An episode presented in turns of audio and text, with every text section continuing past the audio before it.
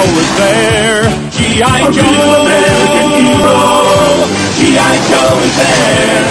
It's G.I. Joe against Cobra and Destro, fighting to save the day.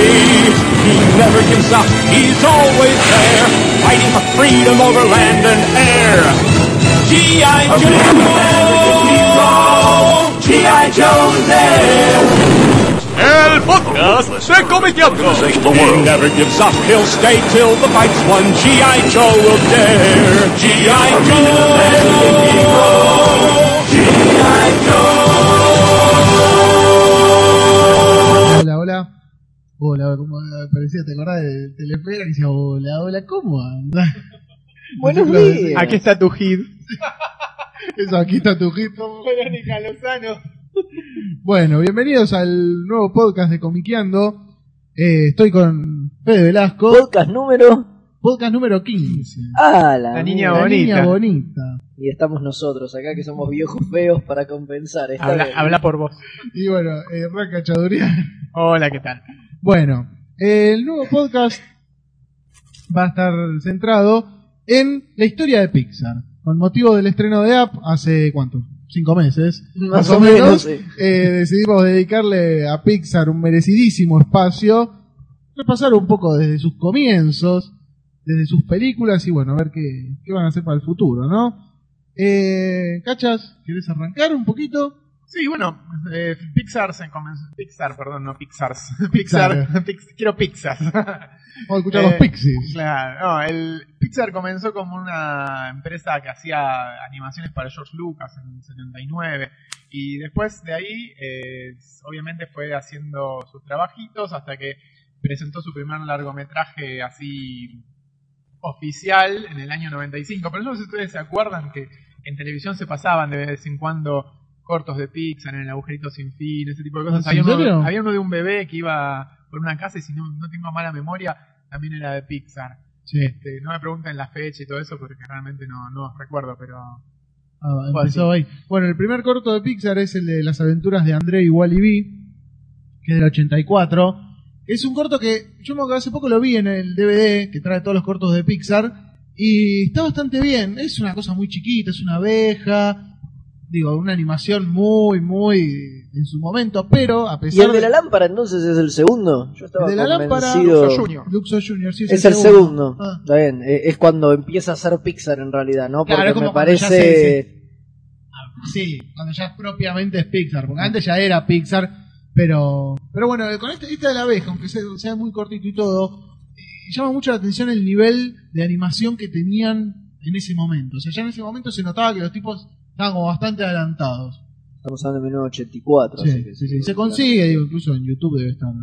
sí, igual siempre está bueno comprarse todas las de Pixar. Yo Sí, tengo todas menos Cars y, y, y por, su- y por lógica Up, ¿no? que recién se estrenó. Claro, sí. Eh, pero, ah, y creo, ¿Las no, tenés originales las o las originales. compras en copias piratas? no, no las tengo originales. Son, las, Así son me de gusta. las pocas Está películas. debe ser. Está muy Claro. bien. Porque es capaz de robar una cartera y es capaz de robar en realidad no la robé, yo, Yo la, lucho la contra la piratería.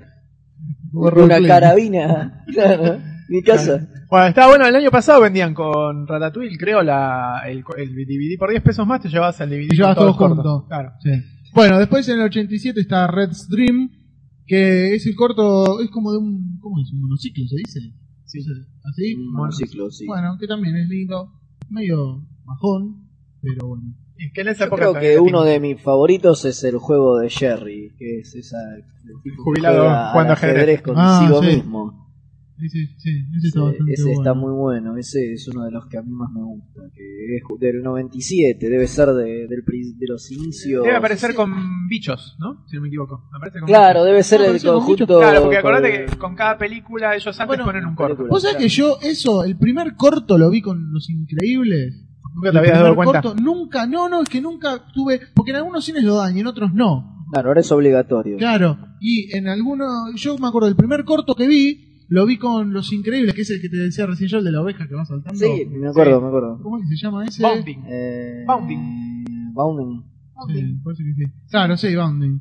Bueno, bueno, después siguen con los cortos. Oh, sí, después está Teen For the. Birds, a mí me parece que fue el primero que vi. Sí, por que haber- es el de los pajaritos. Ese ganó el Oscar. El del pájaro grandote que También. viene con todos los pajaritos. Exacto, ese, ese ahora no recuerdo bien con qué película lo dieron. Creo que Siendo Nemo del lo daban. 2000 lo deben haber dado. Con Nemo. No, con con. Monster Inc. Con Monsters Inc.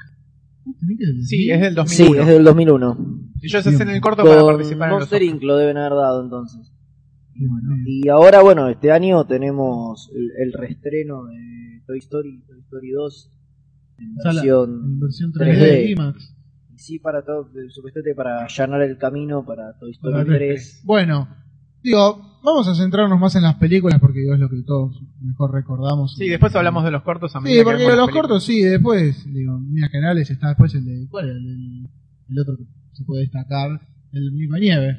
Sí. También. Que fue la famosa polémica que la mina era como muy tetona y de Disney. En esa época yo Pizza estaba trabajando para Disney. Le dijeron, eh, no, no va. Ese no me acuerdo con qué película lo daban. Ese No, me yo ese que lo daban con Nemo.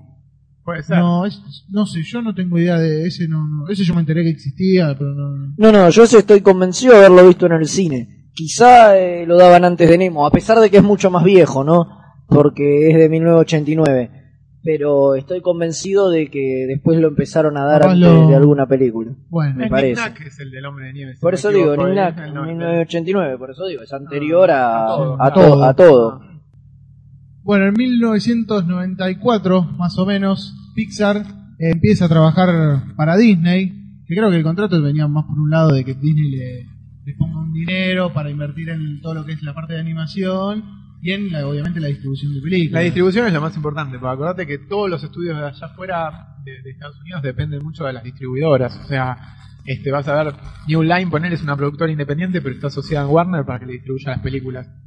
Y también pasa a ponerle con esta película que vino acá, Watchmen, que la, la hace Warner, la produjo Warner, qué sé yo, Ahora pero acá la distribuye. Paramount. Claro, Disney tiene como muy aceitado todo el tema de Sí, distribución. Disney distribuye toneladas de películas Sí. otras- Todas las de Buenavista. Bueno, sí, las de Buena, pero Buenavista es una productora casi de ellos. Claro. Pero, Pero bueno, pero tienen, pero de otras. Las de Miramax, también. no distribuyen, ¿no? Las de Miramax. O sea, de Quentin Tarantino te sale por Disney, te dan una película de Hannah Montana y otra de Perros de la Calle. Claro. Bueno, hacen este contrato en el que firman y bueno, Pixar se empieza, se transforma en una especie de subsidiaria de alguna manera y responde ante los intereses de Disney. Y en 1995 estrena el primer largometraje, eh, que es, bueno, Toy Story. Es el primero hecho así íntegramente en animación. A mí me da como que había algo Sí. antes, pero... Yo creo que no. Yo creo que no. O sea, obviamente es el primero de Pixar y fue el primero que tuvo por ahí un impacto masivo. Pero no estoy seguro de si fue el primer largometraje eh, hecho en animación 3D.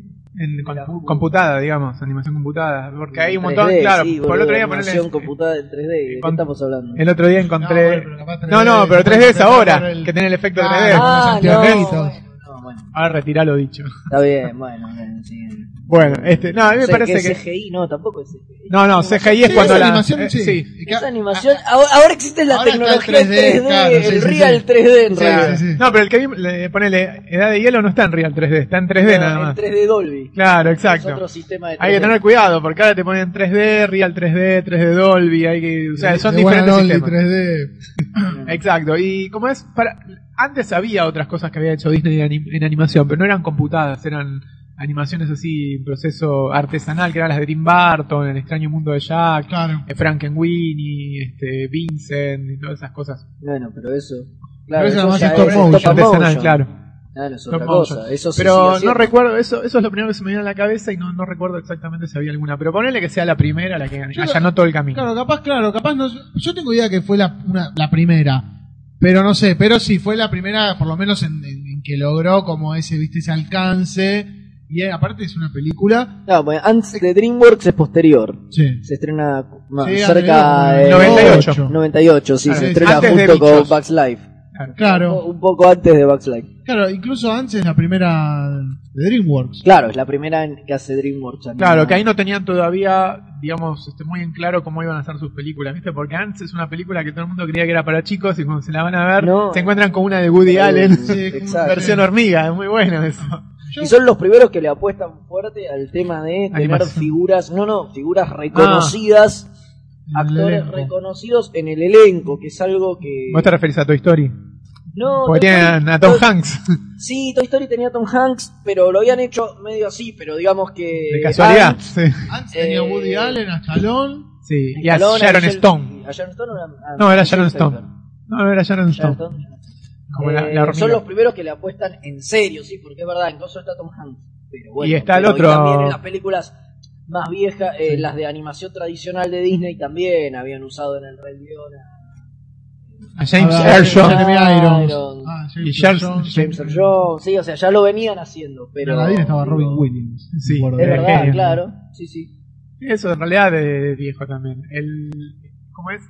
En, Sí, en pero digamos que Ants fue la primera donde lo promocionaron con eso. Ah, de sí, hecho, obviamente. Se estrenó se estrenó en todo el mundo en versión subtitulada, Claro. que era algo que no, era habitual acá con Toy Story, creo que llegó alguna copia subtitulada, pero por primera vez se hacía hincapié con Ants, por eso lo Por el tema marcaba, de las voces. por el tema de las voces y que era importante, y de hecho, no sé si había versiones dobladas, eh. ¿De qué? ¿De, de, de Ants? De Ants. Eh, yo no la vi. Aparte en esa época había pocas cadenas. Yo la No vi, había- pero la vi subtitulada. Pero por eso digo, no, no estoy convencido del todo. Hasta si había versiones dobladas, quizá no. Por eso digo, estaba realmente puesto el, el énfasis en que los actores eran importantes. Aparte que tampoco, como te decía, no había cadenas de cines excepto Cinemarca, o sea que no tenías mucha mucha Sí, opción de ver. hablando Había una sola función, años. un solo cine, claro. Y Bueno. con, con Bichos empezó a pasar, Bichos o a Bugs Life, empezó a pasar eso de, de que había dos proyectos en simultáneo con similar temática en, Sí.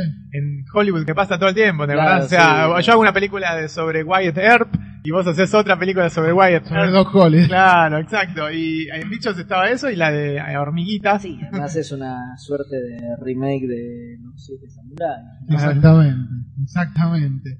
Eh, a mí bicho me parece como no no es mala, pero me parece la menos buena.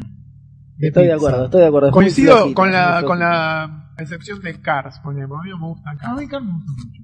Pero sí, es una de las más flojitas. Digamos que es la que menos, la que menos ves. Pero Yo es la única película como decíamos recién, por ahí el problema ahí es que de verdad Ants la opaca. En un momento que tenían que. y a mí me parece que. Y eso pesa también. Eh, a mí Ants no, no es una película ¿No te gusta? es A que no me gusta, la buena. vi. una sola vez, es para Sí, ver una sola No, vez. a mí me gusta mucho. No, a mí yo, ponele, bichos también, la vi una sola vez, pero no, no me parece como que se acaba ahí la película. Digo, hay películas de Pixar que las podés ver varias veces y le vas sacando jugo, pero La que tiene, que- lo que tiene muy bueno, ¿ah? eh, Bi- Bi- bichos digo, es este, los extras. Tiene un montón de extras de escenas eliminadas y pelotudeces de Ah, los. esos de- bloopers pelotudos. Sí, sí, los bloopers es buenísimo. Una, una vez escuché- fui a casa de Kuchevaski y me mostró, cuando yo no, ni sabía que era el DVD, me mostró el DVD. Oh. Claro, este tipo pela un DVD así. No me acuerdo si era DVD o disco láser. futuro, le dijo. Claro, una vez, no me acuerdo si era DVD o disco láser, porque era el 2000. Y pela algo así, wow, viste, y pone los extras y me maté de risa. Estuve como una hora ahí en la casa mirando los extras de Y Bichos. digo, uy, no estaba tan mal la película, pero ahora a la distancia era, era, es la más flojita. Bueno, año 99, al año de bichos. Viene Toy Story 2. A mí me sorprende. No 2. sé, yo hubiera jurado que Toy Story 2 era posterior a Monster Inc. Yo ¿Qué? la hacía, la, la hacía más, más acá a Toy Story 2. No sé por No, qué. yo Toy no Story me 2 No, es más allá. Para mí es, es, la, es la hora cumbre, el pico de, de Pixar. Incluso a mí me parece una película que no, no, A mí me no se parece agota increíble. nunca, la podés sí, ver. no, es genial. Acá está, Bueno. eh, pásenle un micrófono que está Andrés, que está levantando la mano. No, no, aplaudiendo a Toy Story 2, película majestuosa. Te cagás de risa. Está, tiene todo lo bueno que tenía Toy Story 1 y más porque se dan cuenta que la fueron a ver muchos grandes, Toy Story. Entonces dicen, pará, si la fueron a ver muchos grandes, que la 2 tenga más chistes para grandes. Entonces sigue teniendo un montón de chistes para chicos, pero le agregan un montón de chistes para grandes. Y así nace lo que después DreamWorks capitaliza en Shrek. Que es una historia que parezca para chicos, pero con millones de chistes para grandes. Para adultos. Y Toy Story 2 es brillante. Además, para los que conocemos todos esos avechuchos coleccionistas sin escrúpulos, capaces de, de, ¿viste? de, de- de- de- de subastar en eBay el hígado de su hija para conseguir el muñequito que le falta, eh, nos, nos, nos identifica También. muchísimo. Es brillante, es una película maravillosa. Sí, sí, yo estoy, estoy- estoy muy de acuerdo y... A mí me gustó porque ellos se dieron cuenta de que podían salir de la casa. O sea, Sí. salen, salen, es como tirar la casa por la ventana, ¿no? Tiran los muñecos de la casa por la ventana. Salen todos y, y descubren el mundo y que hay un mundo detrás de la, de- de- de la- del cuarto de Andy y se van a buscar a su amigo y van haciendo una caravana por toda la calle. Es buenísimo. O sea, cada cosa, cada momento que pasa es, eh, digamos, Sí, es diversión pura. A mí me dio mucha gracia en el momento que la vi, me pareció muy. Que me gustó que lo hagan cuando se cruzan con el otro boss. Que dice, yo soy un soldado, no. Y el otro lo mira diciendo, dale, va. Dale, basta, ya está. Sí. O el auto de Barbie. Sí, bueno, yo, una entrevista a Lasseter dijo que para la uno querían usar las Barbies. Y que le dijeron que no, que no, porque no sabían cómo le iba a ir. Y que para los dos fueron, le dijeron, por Dios, usen las Barbies. Por favor, les pido. Sí, no, es buenísimo. Como se meten en la juguetería, cuando van a buscar, a- a- cuando van al taller donde está el, el restaurador de muñecos Avechucho. Ese es el de que el que jugaba al ajedrez que decíamos antes No, del corto. Realmente una película muy, pero muy, No, muy redonda. muy redonda. increíble. Eh, bueno, 2001, a dos años, todavía Mientras la ciudad se caía a pedazos, mientras el gobierno Pixar trabajaba y los sacaba monstruos. estudios de Los Ángeles. Yo me acuerdo que esa tenía un vale para verla pagando dos pesos en el Sí. cine y así la vi. En el abasto. No, No, sé, la vi pagué dos pesos en el cine. No, ya La sé vi. lo que era. En el de Santa Fe y Ayacucho, enfrente del burger. Exactamente. Sí, ahí, ahí. Sí, porque querían cual. que todos los chicos vayan al cine, una cosa así en esa época, una- y salía dos pesos la movida. entrada. Monster. Sí, Sí, Monster, sí. una movida y tenemos por dos pesos dos la pesos. sí, yo lo vi acá en Revealing Darte, en otra Revealing Darte. También dos También pesos. era. Sí, yo, yo vi en el abasto también, dos pesos la entrada, pero era increíble, ibas con dos pesos se las comprabas la entrada, estaba todo tan Sí. destruido, tan muerto de hambre, estaban todos que Sí, te sí, regalaban la entrada, y eso a un año, de a dos años de la inauguración del abasto, o sea, ¿no? Y es genial, Monster Inc. a mí me parece Sí, es excelente. buenísimo. Ahora vamos a tener la opinión del crítico invitado. No, otra, otra película magnífica. La idea, o sea, más allá de cómo está narrado, todo que es perfecta. La idea, el tipo al que se le ocurrió esa idea, de, de que en el mundo de los monstruos eh, la energía es el, el alarido de terror de los niños. Eso es brillante. o Además sea, los niños, les- los monstruos les tienen miedo. Claro, es es una cosa brillante, brillante. Cómo la entrada de Boo al mundo de los monstruos altera toda esa sociedad. Es excelente, es digno de Grant Morrison el concepto. Toda esa parte en la que se van persiguiendo por las puertas de los placares, todo eso es una cosa, pero a un nivel de, de concepto, más allá de, ¿no? de, de ejecución. Sí, un nivel sí. de concepto que realmente te deja pasmado. Así, qué groso que a alguien se le haya ocurrido semejante cosa. Pero es, es algo totalmente original. Nunca en, en tu puta vida lo soñaste, una cosa así. Sí, es realmente brillante. A mí me parece una película hermosa. Monster Inc. Hay que verla muchas veces. Es muy, muy buena. Y aparte ahí es donde ya había empezado en, en Toy Story 2, pero el- los- creo que los mejores bloopers son los de Monster Inc. Ah. Es buenísimo. Hay una, se- termina la Hay película y empiezan los bloopers. O sea, los bloopers de Toy Story 2 ya habían estado buenos. Bueno, los de bichos, Toy Story 2 son los de bichos también. Es una película fuertemente anclada en los actores. Me parece que el hecho de los protagonistas eh, suma muchísimo. o sea, Era. Goodman y Chris. eh, Sí, exacto. Billy Crystal. Billy claro, Crystal y John Goodman. Exacto. Ah, y Steve Buscemi era. Sí, el malo. Eh, el villano, exacto. Y después, ¿cuál era? El actor este que falleció hace poco. El que era el malo, el de los tentáculos. Oscar Ferreiro. No, era un actor conocido. No importa, bueno. Ahora, Bueno, Eh, también eso me- dirigida por, por por Lasseter, Lasseter. Me gustó que mucho. estaba a pleno en esa época. Me Sí. gustó mucho eh, eso de bichos, de, de lo- los bloopers y como es, y la idea original también es buenísima, es excelente. A mí me gracia porque Monster y Toy Story creo que tienen en común cierta fantasía de la niñez, ¿no? De que uno se va y los muñecos Claro, cobran vida, de que uno sí, se va a dormir sí, y sí, sí, parece eh. que Pixar al principio iba por, Y iba por ese que lado. es como, un- acá no, no sé, a mí no me pasó mucho con eso, me pasaba con habitaciones oscuras, no con roperos, pero Sí. creo que tener un ropero enorme en una habitación, Sí, debe ser a los Debe ser tres años de ser Debe imponente. ser jodido, sí, sí. yo a mi hijo por las dudas se los pinté todos, ¿viste? Le puse dibujitos agradables, esas cosas. Claro, algo bien amable. Claro, hacer cosas que se imagina algo así. Pensando en Monster Inc. Mirá, mirá hasta dónde influye, hasta dónde influye esa película en la psiquis de una persona, ¿no? Bueno, el 2003 Tres. Tres, Nemo. y a partir de esta película ya habría un estreno anual. Empie- llega, bueno, buscando a Nemo. También otra película que yo una de las cosas que destaqué es que para mí hubo un salto muy grande en la animación en, en Nemo. Sí. Estaba muy bien hecho.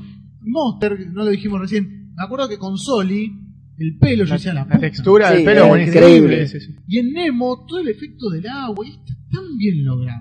Yo Vos fijate- Nemo vos fijate cosa. Nemo sí. fue la primera película de Pixar que yo dije, esto va a ser una cagada y me equivoqué, obviamente, pero le tenía cero fe. No me preguntes por qué, quizás por el tema del agua, los pescaditos y la puta Y que porque lo es un pez payaso el protagonista. Y vos decís, qué gilada, una película de un pescadito que se pierde Sí. y que el padre lo va a buscar. Déjense de joder ya, muchachos, me están empezando a robar.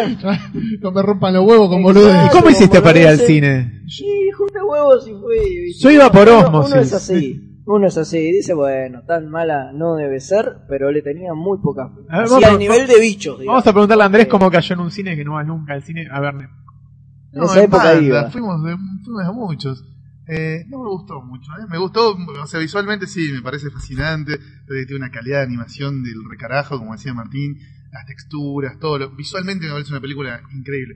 Pero el argumento, qué sé yo, es apenas llevadero. No me parece que tenga así muchos chistes memorables, ni mucho. Nada, Eh, está buena. Pero no, no, no es clásica, no es, no es, no es esas el películas. panteón. Claro, no es el panteón de Pixar. Vos que decís viene Bichos y después Nemo como la menos atractiva. Es que en realidad hay varias que no vi, por eso para mí son menos atractivas las que no vi, que por ahí son las mejores. Yo no vi Up, no vi Wally, no vi. Eh, no sé si Cars la vi. Eh, no vi Ratatouille. O sea, por ahí esas son maravillosas y yo me las perdí por pelotudo. Pero. eh, no, Nemo es de, de las que vi, es una de las que no volvería a ver. digamos. Sí. A mí Nemo me gusta. A mí me parece que está bien, pero. Viste, se quedó un poquito atrás.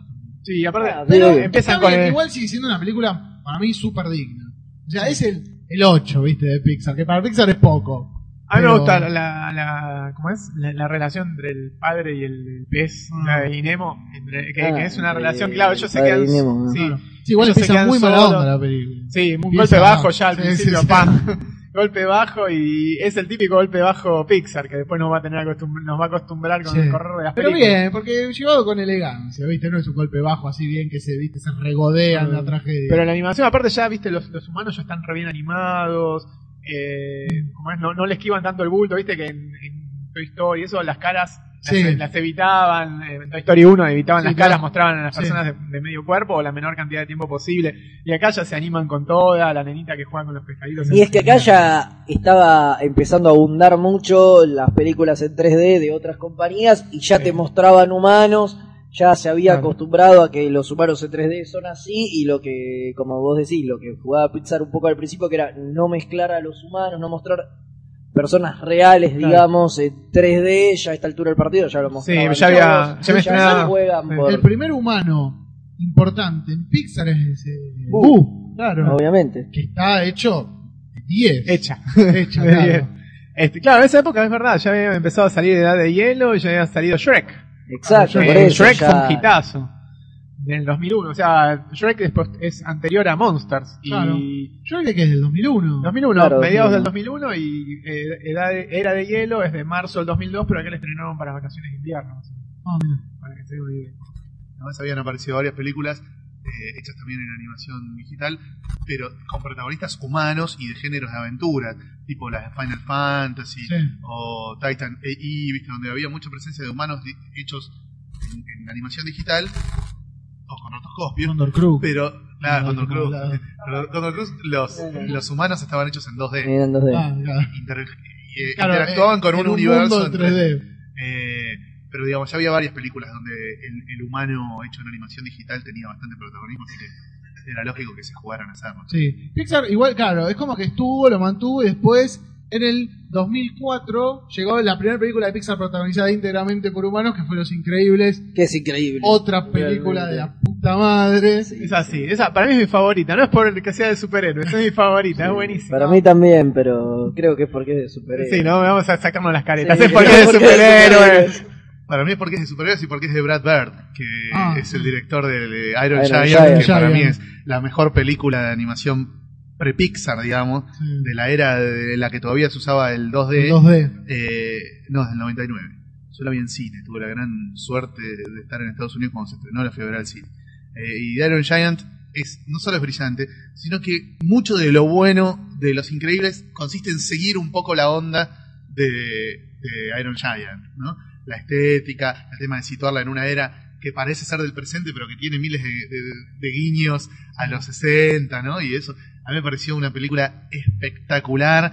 eh, el uso de los poderes de los personajes, los villanos, los guiños, todo. La verdad que es genial. Una película absolutamente disfrutable. La veo de nuevo en la tele como la dan, aunque la den doblada al argentino, al castellano, al, al peruano. Fue ¿no? la primera, es verdad, fue la primera doblada al Argentino, argentino. Matías Martín, Fabio Posca. Yo la vi doblada al argentino y Ah, lo es vi. jodido. Digo, jodido. Es mala, ¿no? Sí, eh, es eh, perseguí lo que va por Cabildo, dice Sí, en un momento.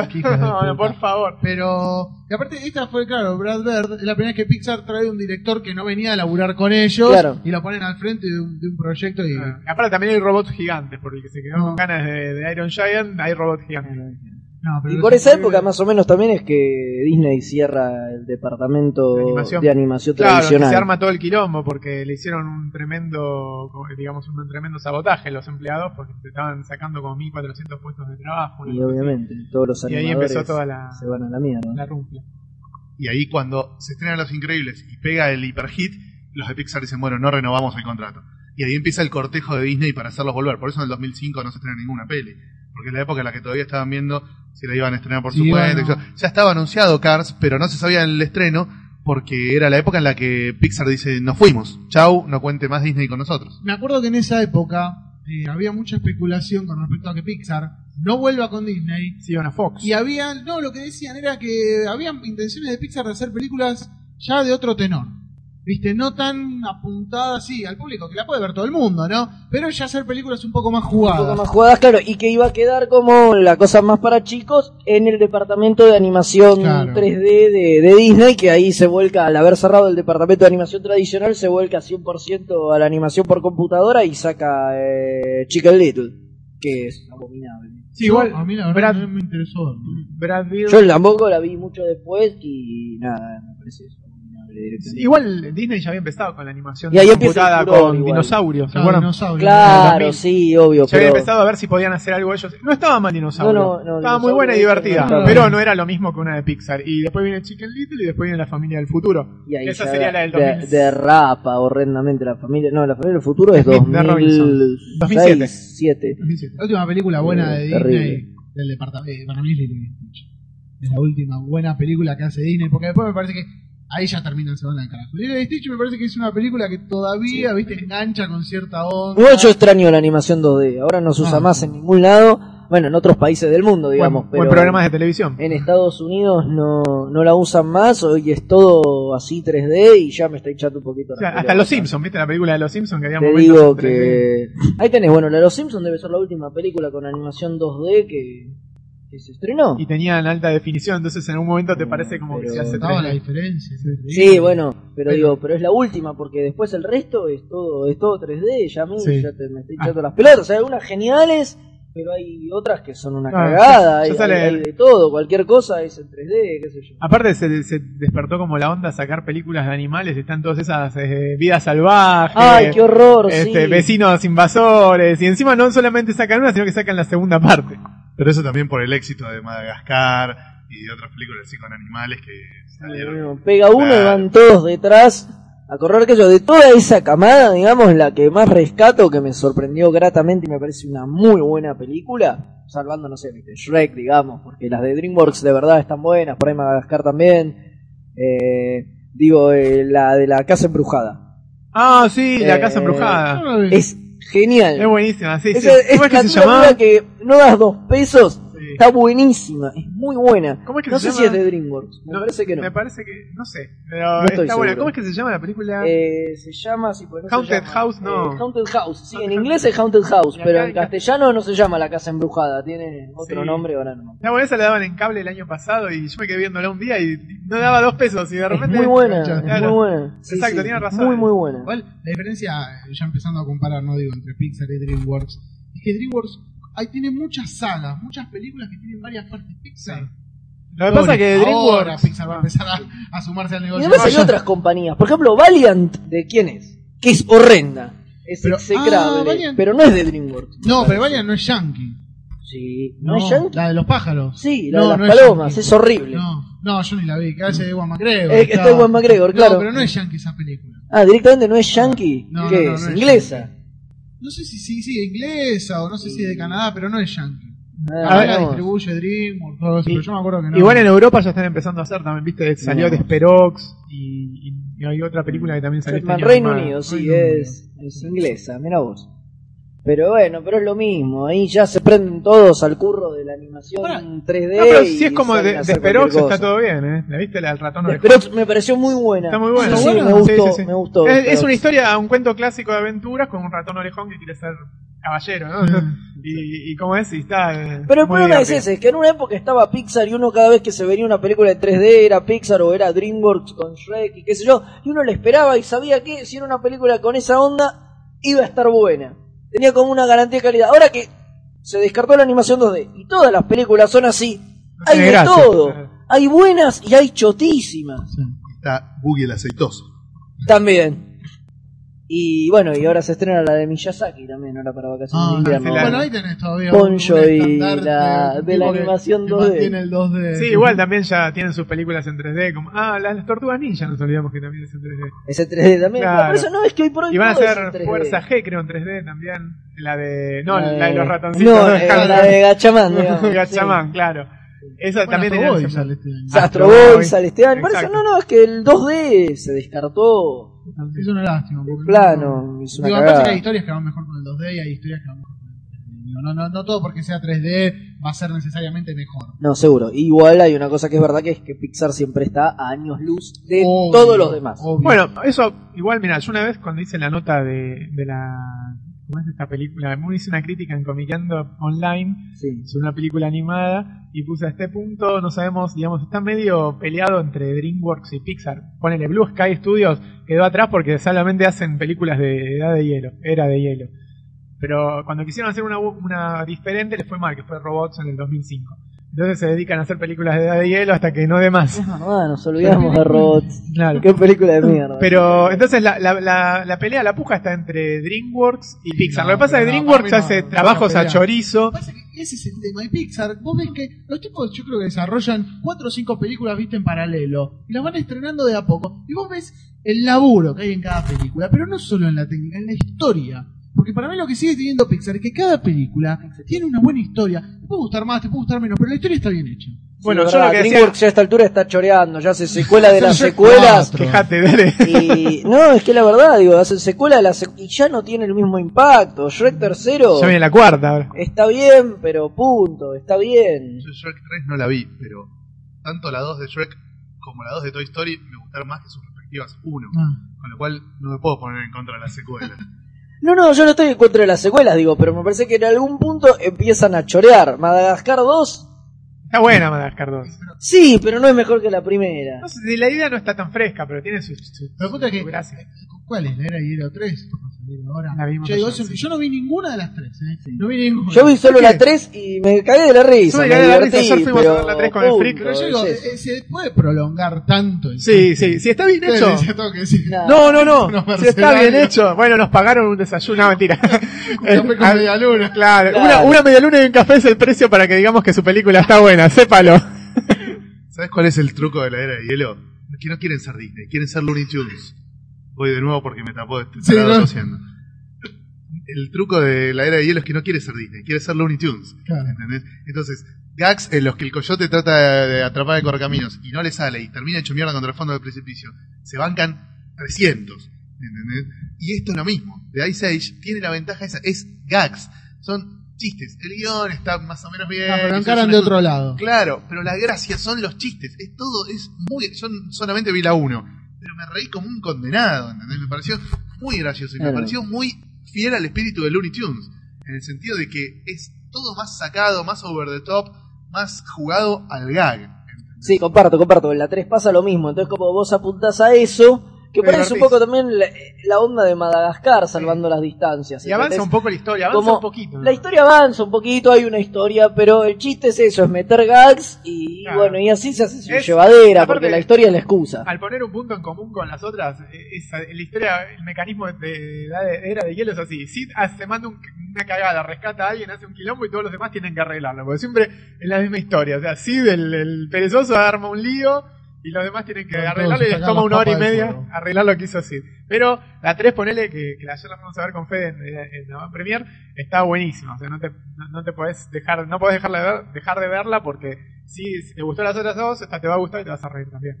Pero volviendo a, Bueno, a si Pixar, hablando sí. del podcast de Tenemos al DreamWorks. productor acá que Eh, quiere reencaminarnos. Sí, sí, volviendo a Pixar. Bueno, Nos decíamos quedamos- eso, después del impasse del 2005, en 2006 se estrena Cars. con ya el contrato renovado, ¿no? Con, bajo el ala de Disney.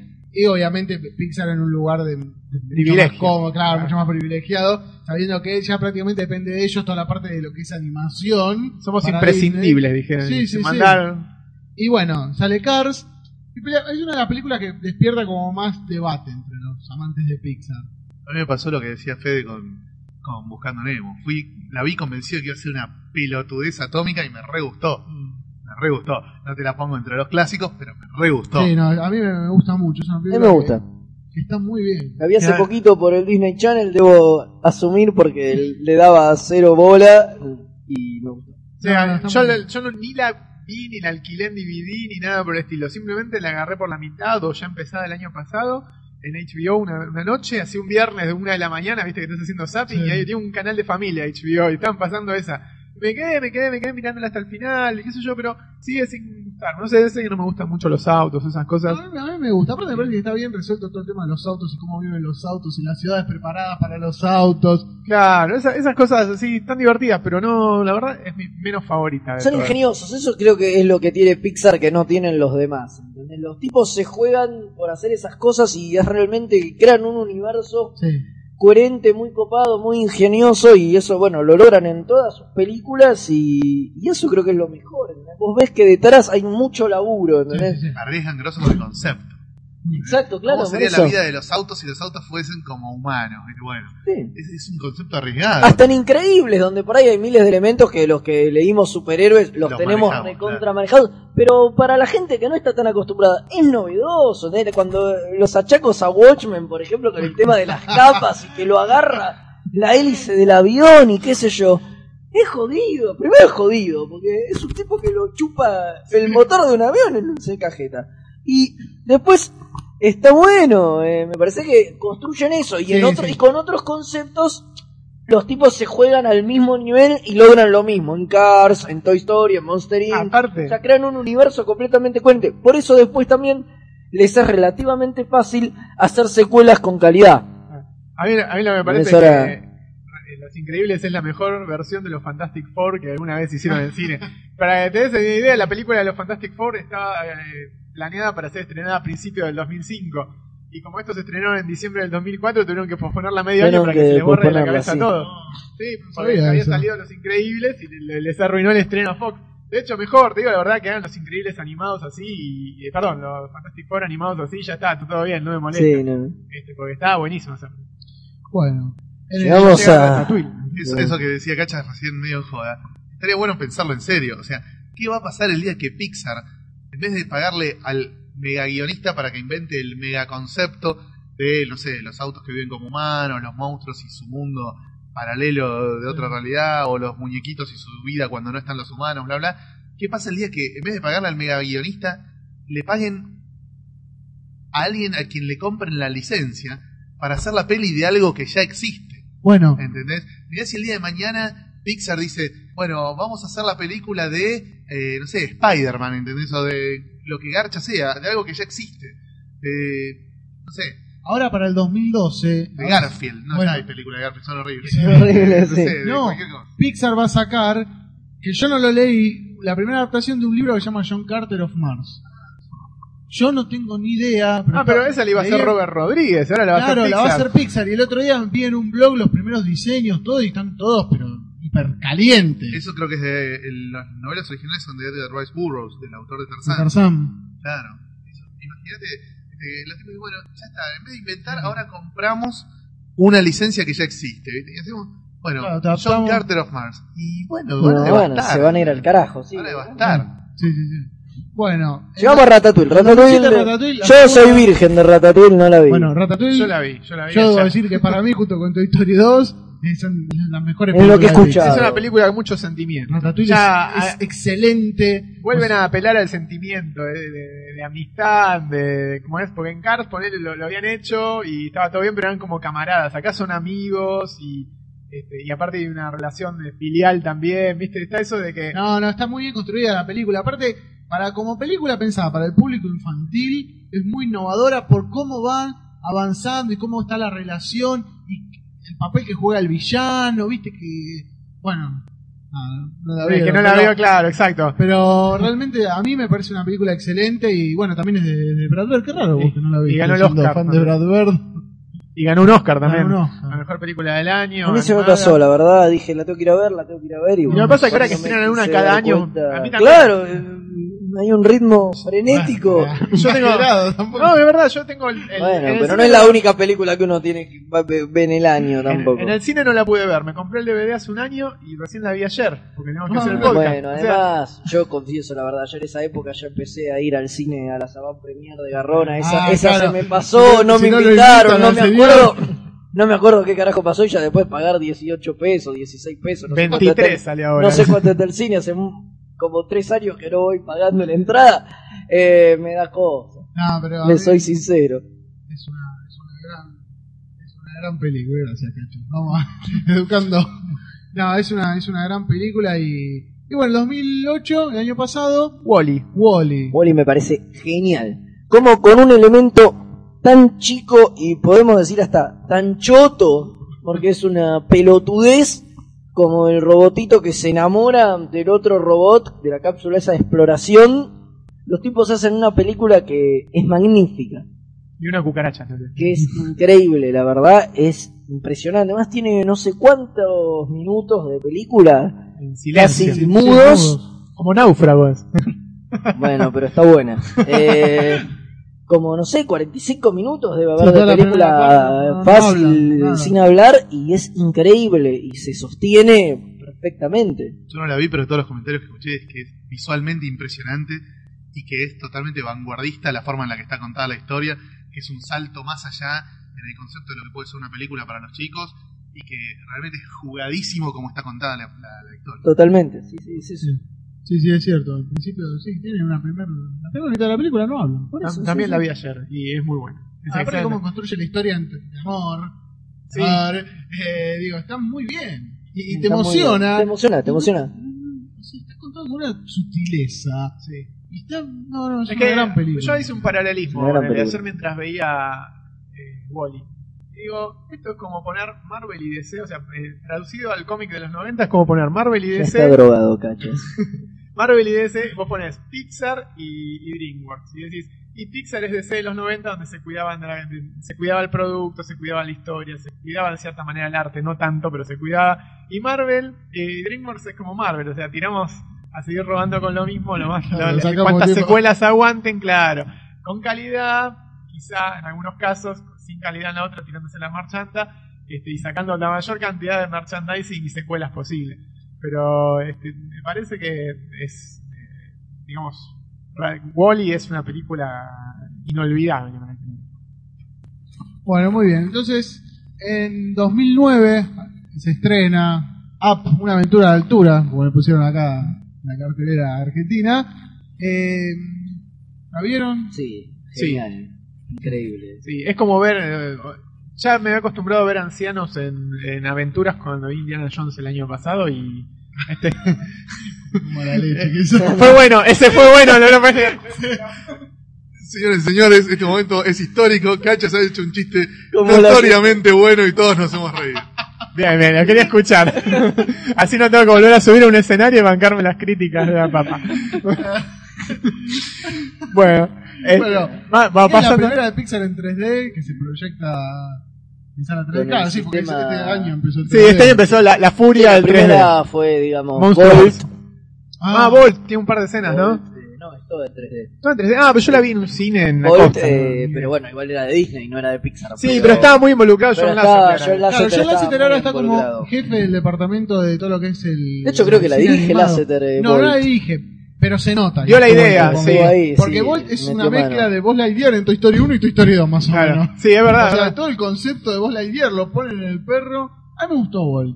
Está bueno. Me gustó. Ah, Yo la vi en, en- ¿cómo es? en febrero, creo, en un cine de la costa y la verdad me encantó el- el- la idea. Y aparte eh, leía el making of y John Lasseter mismo se hace cargo de, toda la de todas las Se ideas. nota la mano del tipo. Sí. Pero está bien que Y- él, viste, Y se viene acompañada con un corto de Pixar de los Cars, aparte. Que va Claro. Cars in Tokio. O sea, reto, es como No, Rápido no y Furioso, vi, Reto no, Rápido Tokio. y Furioso, Reto claro. Tokio, pero es Cars Reto Tokio. Va el, el protagonista de Cars a Tokio y lo tunean todo y hace una carrera impresionante por edificio. genial, no, no, no lo una cosa eso. re loca.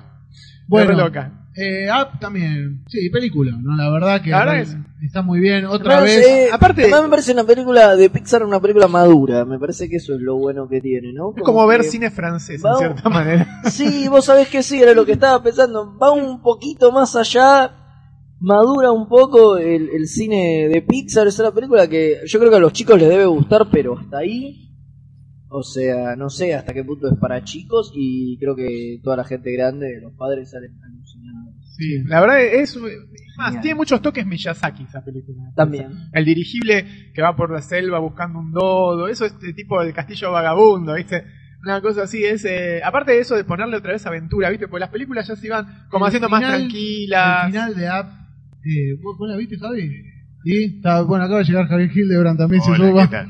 Sí, me gustó y me parece coincido con lo que dice Fede. Es una película que para, para chicos es bastante dura. Es una película que tiene mucho golpe bajo, mucha mucha parte Mucha para crudeza. mucha mucha lágrima, sí, sí, realmente no no sé eh, cuánto la podrán disfrutar los, los chicos, pero y también como dice Cacha, es una película bastante madura. Eh, creo que ya directamente Pixar ya está apuntando más quizás más al público adulto y no no tanto a los chicos. Es- Y vos coincidís con. Fede, lo del, lo del toque Miyazaki. Sí, sí, sí, a full, sí, sí, totalmente. Sí, la verdad que está, está muy, muy bien la película. Yo no sé si la pongo al nivel de los, de los grandes hitos de, de Pixar, pero, pero son esas especies de perfecciones que hace Pixar que vos tratás de buscarle algún lugar por donde se le, se le vea el piolín en la costura y no, no hay caso. No, No, son muy sólidos. Es un muñeco hecho en Tokio, es un muñeco artesanal. No, aparte a mí lo, lo que me gustó mucho de más allá- digo, por- haciendo un lado la historia que está que es excelente, Sí, que está genial. es el la adrenalina que tiene ese final con el, viste, con el mierda, sí, con el Zeppelin. dirigible, el Zeppelin y la casa y el nene que va, viste, en el globo, o sea, me parece que está muy bien logrado. Los aviones nervio por aventurero. los- Ah, perros. Es que es, es lo que corrigió de las últimas películas. Fíjate que vienen, tra- vienen transcurriendo películas muy tranquilas. Wally era una película tranquila, con Sí. silencios prolongados, no hay, mucha movi- no hay mucho movimiento, no hay explosiones nucleares, etcétera, etcétera. Ratatouille era una aventura citadina con poca adrenalina, o sea, era más un drama. Avión versus un esfuerzo. Sí. Estás con, estás con el diccionario de Belén francés ahí. y bueno, Cars sí tenía, pero tenía la adrenalina de la velocidad. Pero acá volvió a la aventura, o sea, es, eh, viste, es como que están tratando de volver a, a las raíces del cine de aventuras que no hace mil años que no, no, figuran. Sí, porque el final remita a esas películas de, de los 90 que en el final era una escena que reventaba y que era un quilombo y gente Claro. Peleando. Exacto. Como Atlantis, Sí, sí, sí. como Atlantis, viste, que explota todo. Y acá también, o sea, vuelven, vuelven a eso de, de- de ser una aventura, de que haya paisajes exóticos, un animales en extinción, gente en Zeppelin tratando de dominar el mundo. Este, la verdad, la vi así, no la vi en cine, voy a confesarlo. Dejo- La vi la- en dejo- una copia no, pirata. le voy a dejar a su, le voy a dejar su libre albedrío, eh, a- a- al pensamiento de ustedes, a ver dónde la vi. Chicos, tengan cuidado con cachas que les puede robar su billetera. Este, la- no la vi en el cine y me perdí en 3D, pero prometo hacerlo. Lo que pasa es que estaba apurado, no tuve tiempo de ir al cine en las últimas semanas, entonces lo tuve que ver por otro medio. Pero la verdad la recomiendo y la voy a ir a ver al cine cuando tenga un minuto. Sí, porque como te gustó, la vas a ir a ver al cine y vas a pagar la entrada. Voy a que pagar la entrada como corresponde No, porque las cosas hay que película. hacerlas bien. Ah, es una linda película para ver en cine. A mí el 3D me, como que me jodió, no es que me jodió, pero no sé si me parece que le suma mucho. la Para mí no. Y bueno, lo que estaba escuchando, hay un rumor muy fuerte que está corriendo así en- entre las distribuidoras. Lo yo traigo acá una exclusiva, ¿eh? Que están diciendo que se viene todo el cine en 3D. Que es una forma de combatir la piratería genial. Porque es Ah. algo que una copia pirata no, No te va a dar hacer. nunca. Entonces las distribuidoras de cine y las salas lo que quieren hacer es que todas las películas sean en 3D. Pará, dale, dale, dale. Dale el micrófono. Y no, no, calculo que no. Las ¿viste? películas subtituladas. Esperemos que no, Uh. esperemos que no, porque el problema con las copias, con las películas en 3D es que es que no vienen subtituladas. Aunque ahora con Bloody Valentine. No, no, no, no, loco enfermo. Yo no vi App en 3D justamente por eso, porque no quería morfarme el doblaje. El doblaje. No me la quería comer doblada. Claro.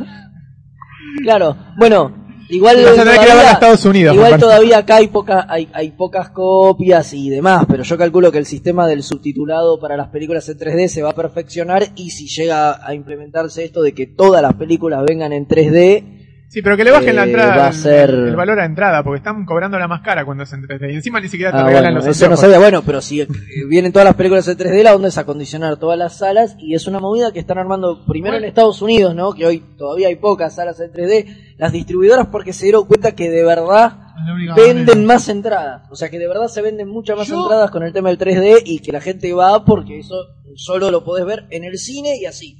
¿Qué sé yo? Me parece que hay miles de películas que sería totalmente injustificado. O sea, si Yo de verdad pasan a hacer toda la película en 3D, va a ser cualquiera. Pero bueno. Vamos con los chistes, vamos. Número uno. bueno. Yo quiero ver en, en- quiero ver en 3D el drama de cáncer de, de vagina de Glenn Close y Meryl Streep, ¿viste? Para Claro, ver cuando exacto. mueren de cáncer esas viejas putas en 3D. Yo me acordaba de Gran Torino que escupe sangre, el 3D va. Claro, y vos te esquivás Split, el, eh, split. marcho, claro. La cámara. Pero. Ah, pero es en serio, todas las películas ahora, eh, desde Monstruo vs. Alien, ojo, el Real 3D lo recomiendo. Yo ayer fui a- con Fede, como te decía, fuimos a ver Era, Era de Hielo y tenía un 3D normal, es como verlo en los años 50. Algunas cosas sobresalían, todo bien. Pero el Real 3D que tiene DreamWorks es impresionante, o sea... Hay, hay una escena que un tipo está con una paleta de esa que tiene atada la pelota y parece que te va a pegar la, la pelota en Sí, cualquier sí. momento. Está muy bueno. Yo vi en, en 3D, 3D posta, esa obra maestra que es Superman Returns. Tan, obra tararán, maestra tan, incomprendida. No, tan, tararán, tan. ¿Qué era? Te ponía el aviso, ponete los anteojitos. Claro. Y ahí, eh, que para mí ahí está bueno. Bueno, yo así vi en el IMAX, eh, vi Harry Potter, que la, la última, que los últimos 15 minutos eh, son en 3D. 3D, la anterior, no la que se va a estrenar ahora. Yo ¿no? con los anteojitos Eh, veía las y es, es genial, la verdad, me no se bueno. podía Pero creer. para- para que haya Pero eran 3D. 15 minutos, Yo, nada más, yo un cachito. claro, yo con anteojitos No veía sé las todas. de Emanuel que daban en The Film Zone a la No, una de la no, mañana. no. Eran Bueno, tremendas. eran las peores porque la cámara daba vuelta y a mí vuelta. empezó otra Claro. Sí, sí, sí, sí. Bueno, Bueno, ya se, ya se, ya nos desvirtuamos. Ya nos se, desvirtuamos, ah, sí. ya se, ya se van a quejar lo- los oyentes. El próximo podcast es sobre pornografía.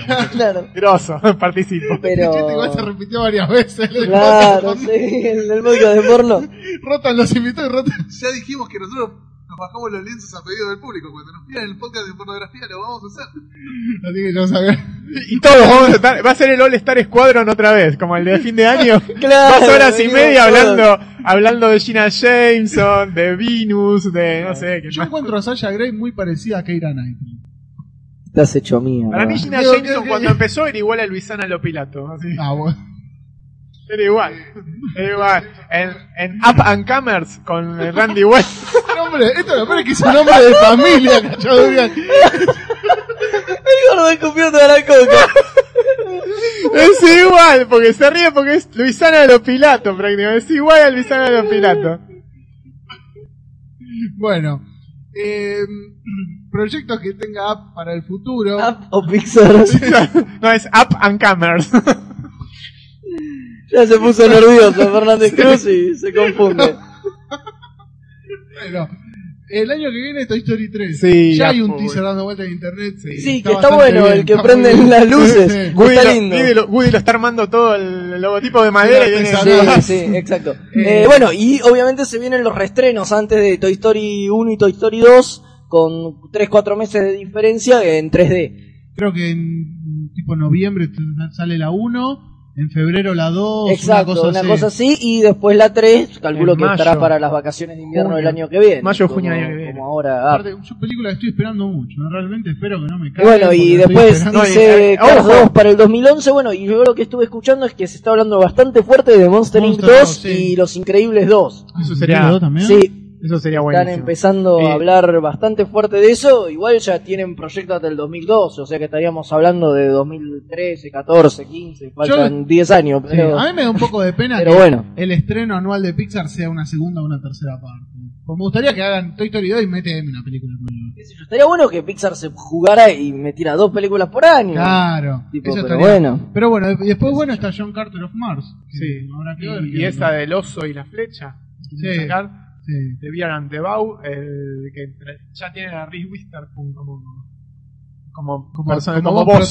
Claro, exacto. Y Emma Thompson, estamos viendo, que es una chica que en, en- en Escocia renuncia a su familia para hacerse arquera. Que ver qué sale de eso, ¿no? Una seguramente algo heroica copado, parece, claro. ¿no? Sí. Pues si lo bien en la secuela se hace delantera, en la otra mediocampista y en la otra defensora. No podía faltar. Si Hago un chiste, tiene que hacer el otro. Bueno. Bueno. ¿Y qué más? Ah, bueno, en Toy Story 3 parece que se sitúa, eh, digamos, en la misma cronología que la vida real. O sea, Andy parece que está en la universidad. Ah, ¿en una cosa serio? así. Sí, sí, pero ya pasaron 10 años desde la última Y película. sí. Entonces, eh, lo, lo que escuché o leí por algún lado es que Andy ya está en la universidad y los juguetes están solos y no se sabe qué va a pasar. Qué bueno. Espero que no los regalen o Qué bueno. capaz que los heredó la leído- hermanita. Es el Kingdom Come de los juguetes. Claro. Viene, viene un nuevo superhéroe a la familia y boom. Una cosa horrible. Bueno, antes de cerrar este primer bloque, breve, ¿eh? La película favorita de Pixar de cada uno. Ahora que somos varios. Vamos a decirlo todos a coro. Uno, dos, No, tres. no sé si- increíbles. Uh, ¿Andrés? Y yo suscribo, sí, Los Increíbles me encanta. Sí. Sí, sí, también tengo una- un aguante especial para Toy Story 2 y Monster Inc. Y Monster Inc. Pero Los Increíbles me parece muy, muy, muy, muy, muy, muy, muy, muy, muy bestia. ¿Javi? Hoy justo estaba pensando. Eh, hice un ranking medio maleable y, fácil de, de- de- de intercambiar. Sí. Número 1 Monster Inc., número 2 Wally, número 3 Los Increíbles. Está muy bien. Bueno, yo, número uno, Toy Story 2 y número 2, Ratatouille. Ah, Yo pensé que usted iba a decir buscando a Nemo, Cars, no, no. usted que tiene su fama de verdulero, alguna eh, eh, La la, saga de película de Clon. claro, una película donde clonan, todavía no hizo ninguna Pixar, sino esa sería su favorita. Bueno, nos vamos a un tema y volvemos. 100% lucha el ataque de los clones. El rey de los clones. esa, esa va a ser la película de cabecera, de- la próxima película de cabecera vale, Martín. Fernández Cruz. Basta, no tenemos más tierra que si no no conduce malo más y nos deja. Bueno, y vamos a dedicarle el podcast a nuestro ídolo de la juventud y, y de la infancia que pasó mejor vida desde hace poco. Y no es Mauro Casioli, no es, perdón, Andrés Casioli, ¿eh? Michael, Michael Jackson. Acá, Acá Fernández Martín Cruz se negaba a poner un No tema de a poner Michael un tema de Jackson. Michael Jackson. Sí, sí. Queremos nosotros queremos Michael. un tema de Michael Jackson, lo vamos a pedir acá Y si los no lo pones, Fernández si no lo Cruz, lo, pones, tarareamos en el próximo podcast. en el próximo bloque. Claro. Ah, pone, pone la foto de Farah Fawcett ahí. Pon el póster de Farah Fawcett de- Pon el póster de para pronunciar. Fawcett. Sí, el póster clásico de Los Ángeles de Charlie. Che, ¿y mejor corto de Pixar? Sí. Uh, ¿Elegimos? Fede, estamos. Sí, estamos transmitiendo Eh. unos virus nefastos por, por internet. Sí, la gripe porcina Uh. se transmite por internet. Eh, Yo mejor ya dije, corto. yo ya dije que para mí el favorito es el del juego de Jerry, ese que, El chabón que ajedrez. juega al ajedrez consigo mismo. Ah, muy bueno. Pero no sé usted. ¿Vos? ¿Ustedes? No sé, me gusta mucho el de los pajaritos. Ah, Hay varios. Javi, Eh, coincido con Fede, el del ajedrez. ¿Cacha? Yo tengo tres. Eh, uno es el de Jack Jack Attack, ese que era el complemento Sí. de, de. ¿Cómo es? El complemento de los increíbles que pasa al mismo tiempo, pero en, otra, en otro lugar. Eh, el de Bounding, me gustó mucho. Y el de los pájaros me encantó, ese está buenísimo. A mí que me, me gusta mucho Bounding y Presto. Presto. Ah, Presto es buenísimo. Presto es genial. Sí, no, pará.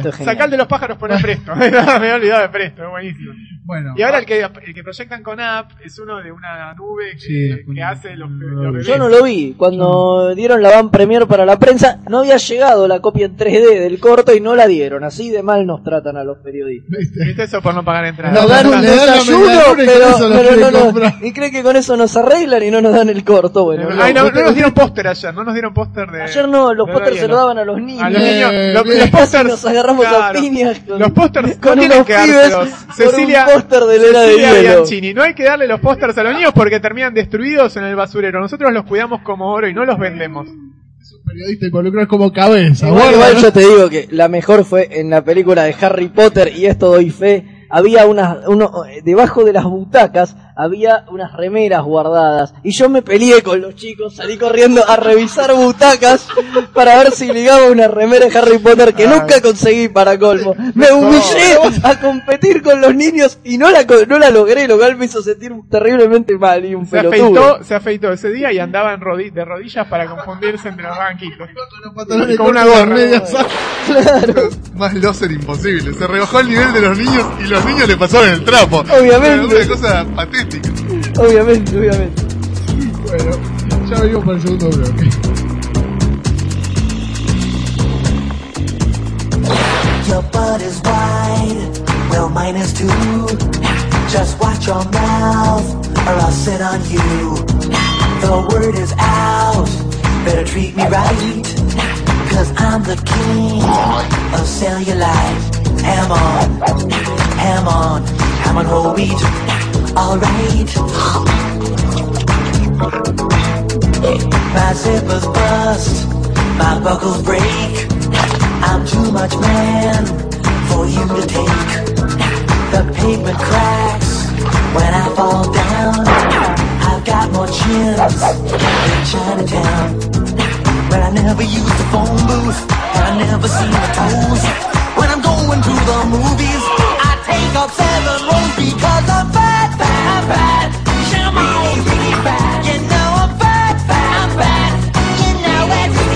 You know I'm fat, I'm fat. Come on, you know. Don't you call me pudgy, portly, or stout, cause you tell me once again who's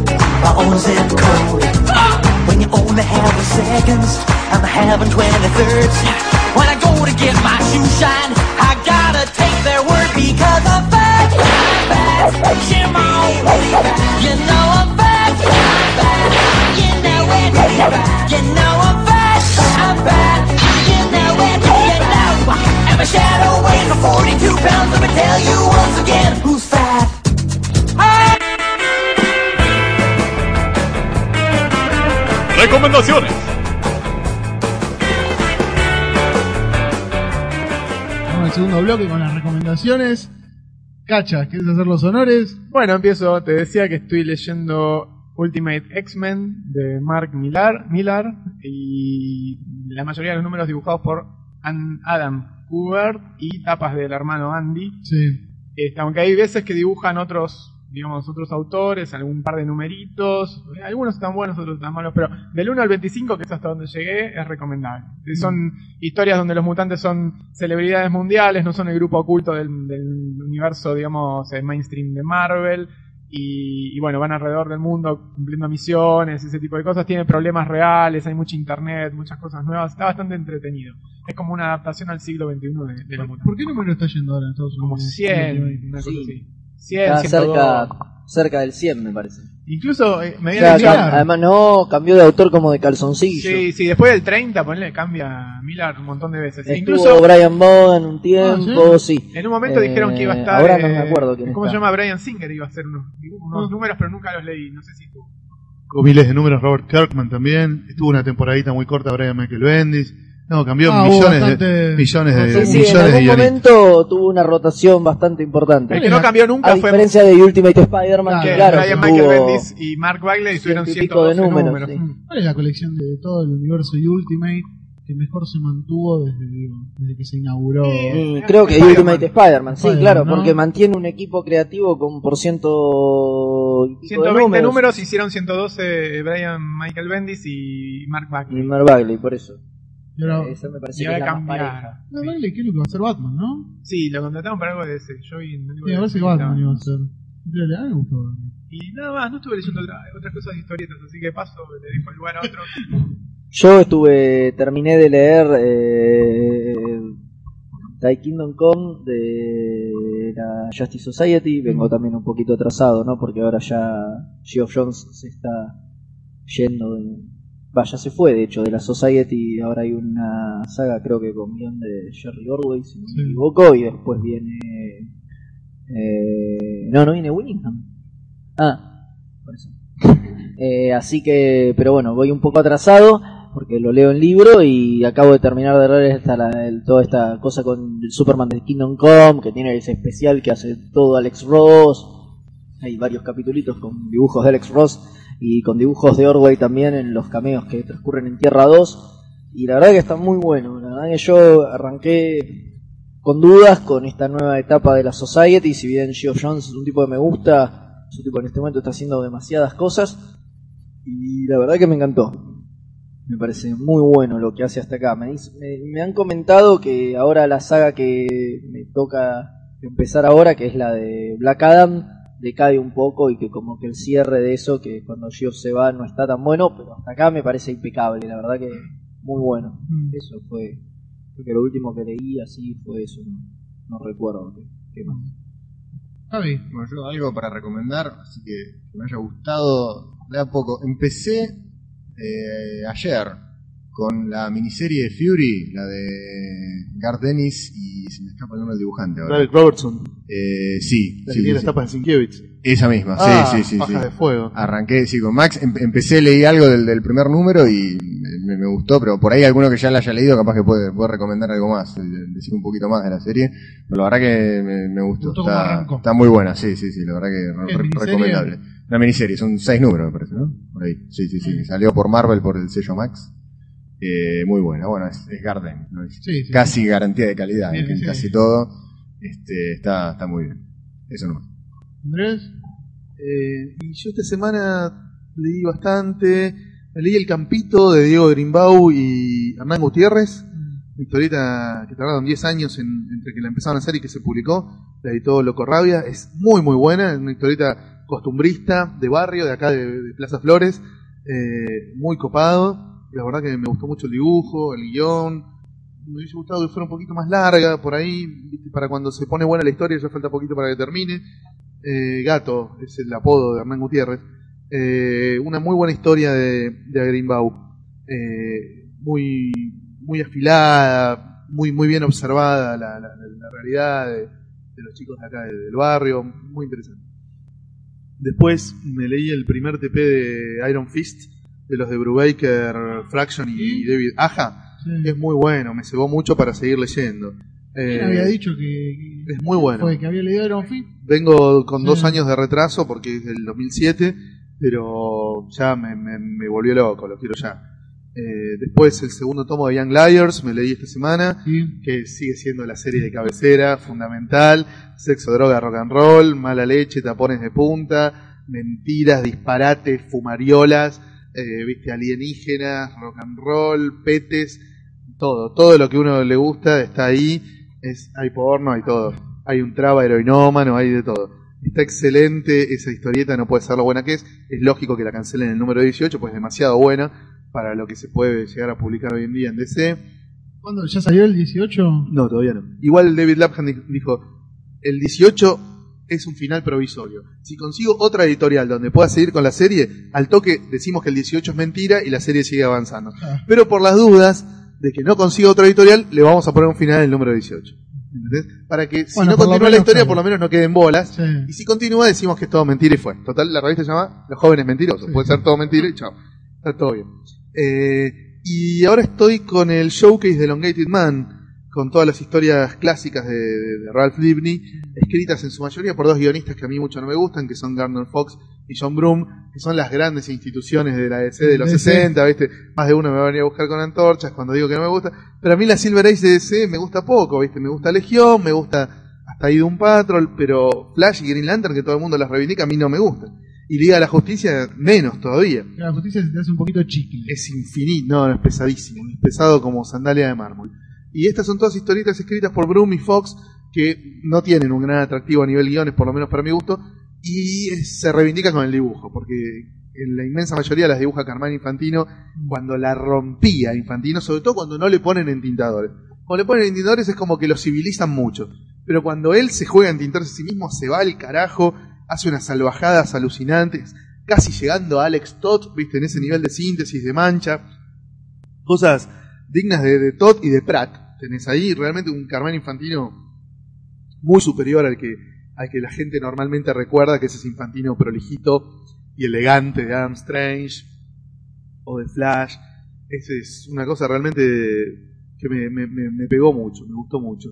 Y estoy pensando porque creo que leí algo más, pero no, yo creo que me, me lo, mezclo, me lo mezclo con lo que conseguí, últimamente, que no es lo mismo que... No estoy muy cegado, muy- claro, yo tengo como un delay como de tres meses.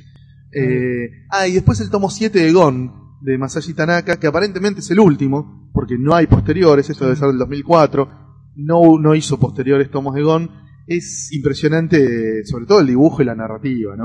Los guiones, bueno, nada, es Gon haciendo quilombo con otros animales en la selva, en el bosque, en el Polo Norte, en una cueva, en una playa, en la puta madre, pero, digamos, el guion como que no es lo importante, lo importante es el dibujo y cómo está contada la historia, que no tiene diálogos, no tiene onomatopeyas, no tiene nada, es nada más pantomima de unos bichos magistralmente dibujados por un autor que se zarpa muy, muy, muy heavy a la hora de dibujar. Bueno. ¿Y a vos? No, yo el otro día leí esta arrugas, la de Paco Roca. Uy, ya la tengo y todavía no la leí. Me dijo A mi hermano que ya pareció que excelente. A mí me pareció excelente, ¿eh? Aparte, la verdad que me. Y la leí, viste, diciendo, bueno, vamos a ver. Y me gustó muchísimo. Está peleando un puestito en los 100 de la década. Sí, sí, a mí me gustó. Está peleando uno de los puestitos que todavía están bacanes. Sí, sí, sí, sí. Así que, bueno, muy bien hechas las recomendaciones. Eh, podemos hablar un poquito más de arrugas, ¿no? Sí, pero. Paco Roca es un autor Yo no importantísimo ¿sabes del, que no? De Paco del- Roca no. del panorama actual de, de España. Su primera obra conocida fue El Juego Lúgubre, Sí. y creo que estuvo en una mesa redonda de las últimas de la Comiqueando Clásica. Lo editó La Cúpula, esa historieta que el protagonista era Salvador Dalí. No, es un autor Yo no sé Muy, que no- muy no importante, muy Sé que importante. tenía esta obra, ahora sacó una nueva, que creo que se llama Calles de Arena o algo así, que vi el otro día en internet, un PDF con, también. Pero ya se nota que el tipo, no sé, o sea, no haber leído otras obras, no sé qué línea trabaja, pero esta última era como que ya viste iba para otro lado. Incluso arruga se nota que el tipo se ve que habló con mucha gente, debe haber estado en geriátrico, porque está muy bien cómo trabaja a la gente vieja y cómo se relaciona, y aparte o sea, en ningún momento tiene, no tiene golpes bajos, no tiene ninguna facil- o sea, no tiene facilismos. No, Ah, me está acabo muy de, acordar otra cosa que leí últimamente. Y como no tiene diálogos, la leí muy rápido, que es eh, The Arrival o en Los Em- Emigrantes, de Shaun Tan, del autor este malayo, creo que es. Y Cuenta la historia de un tipo que tiene que emigrar de su país natal y se va a vivir a otro y cómo de ahí se hace abajo, empieza a conocer gente, descubre que un montón de gente que vive en esa gran ciudad en realidad viene de otro lado y son todos emigrantes. Es la que ganó en Ganó en Angoulême Sí. en el 2007, creo. Sí, sí, es un. Eh, es impresionante el dibujo, el concepto. La ciudad no es una ciudad real, es todo fantástico. El dibujo es muy realista, pero está en una ambientación fantástica, donde las formas de los edificios, de las cosas, de los animales, son todos muy raros, por lo- porque está todo visto desde los ojos de alguien que emigra. ¿Entendés? Es como si vos de pronto te fueras a ir a, no sé, China. Todo te va a parecer como deforme y extraño y bizarro. Es muy bueno, es realmente muy bueno. Eh, y nada, eso lo quiero recomendar. Es una edición muy lujosa, ¿no? En todos lados salió una edición así super finoli, pero muy muy bueno y sin, y sin diálogos también. Una historieta que hay que ir mirándola y se lee con la vista, digamos. No, no, no hace falta saber ningún idioma para entenderla y disfrutar. Bueno, bueno, muy bien entonces. Bueno, vamos cerrando, algún aviso, todavía pueden conseguir la, la comiqueando. Sí, todavía está en los kioscos, ¿no? Eh, sí, sí, todavía está en los kioscos, búsquenla. Se repartió. Si les falta el truco. Si les falta algún número atrasado, nos lo piden por esta vía. Pero lo próximo que va a salir va a ser una Power Magazine en agosto. Bueno, Así que falta bastante. Muy Mientras bien. tanto, nada. No, no. Claro, para que no salga una. Una Heroes de otro- con el mismo tema. Más info. Eh, con el mismo tema. Bueno, muchas gracias a todos. ¿eh? sí, muchas gracias por escuchar. Eh. No, nada. Gracias. Eso, Gracias solo quería ahí. decir ahí. De- Gracias a vos. Bueno, nos Prometo más chistes buenos para la próxima. Y vos prometés una canción de Michael. Sí, no sé. ¿Otra más? No me van a... Cerramos con otra Dos canción dos de Michael. Michael, dos de Michael. Vamos. vamos. El par de la edición, ¿sabes? Como los recorto, así como. No, como no, hacía no. Te dejamos un, te dejamos un. Te mensaje, dejamos un comentario en el coso que nos censuramos. Bueno, nos reencontramos en el próximo podcast que prometemos va a ser más dentro, un poquito más rápido, porque en este hubo, pasó un mes del anterior. Así que, bueno, gracias por escuchar y nos vemos.